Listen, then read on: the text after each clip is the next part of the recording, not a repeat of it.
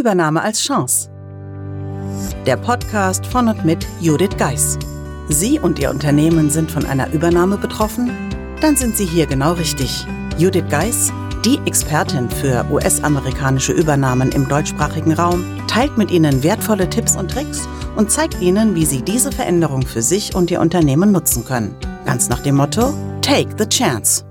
Hallo und herzlich willkommen zur heutigen Folge des Übernahme als Chance Podcasts. Heute möchte ich mit Ihnen über das Thema sprechen, Hilfe, ich ertrinke in E-Mails. Gerade jetzt in der Vorweihnachtszeit erlebe ich oft das Phänomen, dass Kollegen gerne ihren Schreibtisch leer machen und damit natürlich auch ihren virtuellen Schreibtisch in Form von Outlook und Aufgaben, die sie das ganze Jahr vielleicht vor sich hergeschoben haben, bearbeiten und sie dann an Kollegen in Anführungsstrichen natürlich nur weiterschieben. Dies führt dazu, dass man den Eindruck hat, dass man nahezu in E-Mails ertrinkt. Zumindest ist es bei mir so. Außerdem gibt es ja da auch noch die Projekte, die man dieses Jahr noch unbedingt abschließen will, denn nach Weihnachten ist dafür ja keine Zeit mehr. Wie Sie dem Ganzen begegnen können oder anders gesagt, wie ich es für mich löse, da möchte ich ein bisschen drauf eingehen. Wie begegne ich dem Ganzen?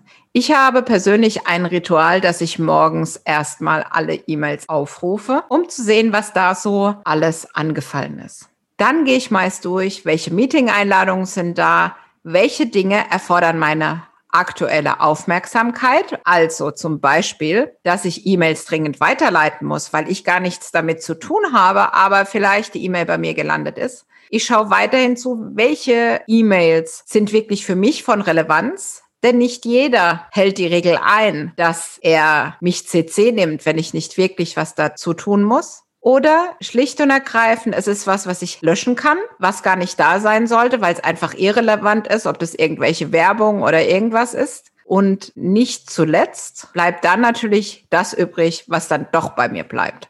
Und dann bearbeite ich das. In der Regel versuche ich nicht dauerhaft im Online-Modus von Outlook zu arbeiten, einfach um sicherzustellen, dass während ich in der Bearbeitung bin, noch viele neue E-Mails dazukommen, die dann natürlich meine Aufmerksamkeit wieder lenken. Und zwar auf die neu eingetroffenen und dann geht schnell mal eine E-Mail unter. Ich persönlich bin ein Fan von Inbox Zero. Das meint, ich mag es nicht, wenn zu viele E-Mails in meinem Posteingang sind. Und daher versuche ich im Verlauf des Tages auch dafür zu sorgen, dass der Posteingang auch leer ist. Leer ist er auch manchmal vielleicht deswegen, weil ich schlicht und ergreifend eine Nachverfolgung einstelle, weil ich zum Beispiel sage, nein, diese E-Mail oder das, was da in der E-Mail steckt, muss ich nicht vor Weihnachten noch beantworten oder das ist mir nicht wichtig genug. Aber Vorsicht, was ich definitiv tue, ist natürlich den Versender zu informieren, dass ich hier andere Prioritäten setze und mich selbstverständlich gerne im neuen Jahr wieder an ihn wende, um die Anfrage entsprechend zu beantworten. Vielleicht sagen Sie sich jetzt, ja, das geht bei uns nicht. Ich muss da wirklich sofort und immer erreichbar sein. Ja, diese Situationen gibt es. Die gibt es auch bei mir in den Projekten. Aber auch da, Sie kennen die Zeiten, in denen Sie arbeiten, wo die Kollegen vielleicht nicht mehr arbeiten, wo Sie richtig was weggearbeitet bekommen. Deshalb mein Tipp, ab und an, einfach mal nur für den Moment. Und wenn es nur eine halbe Stunde ist, auf Offline-Modus umsteigen, um einfach die Sachen zu machen, die ihnen wichtig sind und die abgearbeitet gehören. Und ein voller Posteingang oder vielleicht sogar ein unbearbeiteter Posteingang ist so ähnlich wie die Abstellkammer in der Wohnung, wo man immer wieder denkt, ich müsste ja mal entrümpeln, aber keine Zeit sich dafür nimmt.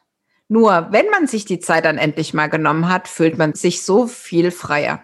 Das ist das Gefühl, das ich habe, wenn ich Inbox Zero mache weil dann habe ich das Gefühl, ich kann beruhigt meinen Feierabend machen. Und in dem Sinne wünsche ich Ihnen jetzt einen baldigen Feierabend oder einen schönen Abend und hoffentlich bald auch eine Inbox Zero.